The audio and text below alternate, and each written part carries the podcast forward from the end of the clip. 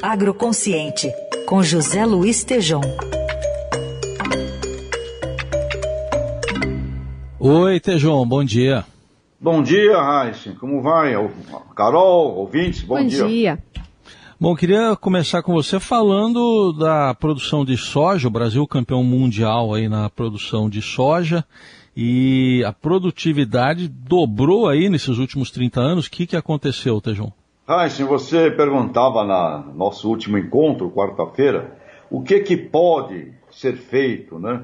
Nesse país maravilhoso, cheio de oportunidades, mas a gente vive mergulhado em problema. Então, dei uma estudada na soja, maior cultura, viramos campeões mundiais. E para você ter ideia, quando voltei há 30 anos atrás, 91, a área da soja era de 11 milhões de, de hectares e produzimos 20 milhões de toneladas. Era isso em 30 anos atrás. Hoje, produzimos 137 milhões eh, de toneladas, viramos o número um e uh, fazemos ou seja, crescemos 590%, Heinz, numa área eh, que dobrou 238. Então saiu de 11 para 39. Produtividade do país era de 28 sacas por hectare, lá em 91, hoje é de 58, cresceu 104. Mas, Heinz, a coisa que é incrível, quando você vê os melhores agricultores, os agricultores campeões, os agricultores olímpicos, que trabalham com as melhores performances tecnológicas de gestão, a produtividade deles é o dobro dessa produtividade média.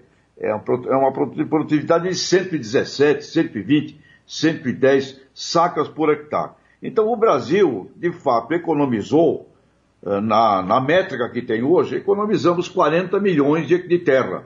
Mas, se nós tivéssemos a agricultura, todo mundo trabalhando dentro de um padrão, de uma performance elevada, no uso da tecnologia existente, nós estaríamos utilizando ainda, estaríamos economizando não 40 milhões de hectares, estaríamos economizando 60 milhões de hectares. Então, o que, que isto revela na, na pergunta que você me fez quarta-feira?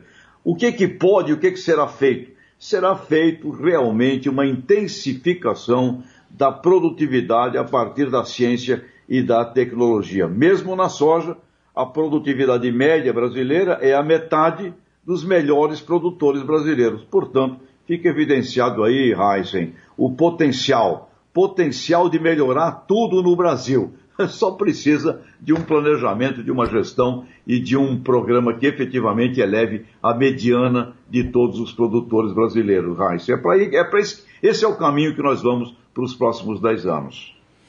Ô Tejon, a gente sabe que o Brasil é um grande produtor de soja, como você frisou aí, e, e somado à questão da tecnologia, dá para se pensar também numa produção maior de soja de baixo carbono daqui para frente também, não?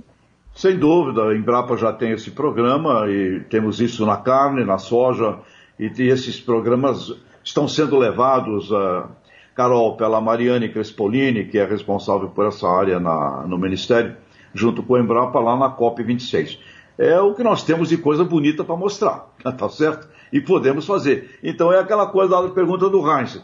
Se, se, se, se a gente fizer, é maravilhoso. Aí ele perguntou, o que que pode? Isso tudo pode, Heinz.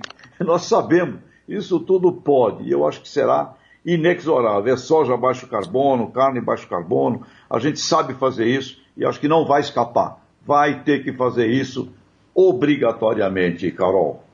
Muito bem. José Luiz Tejon está com a gente às segundas, quartas e sextas na coluna Agroconsciente. Obrigado, Tejon. Bom fim de semana.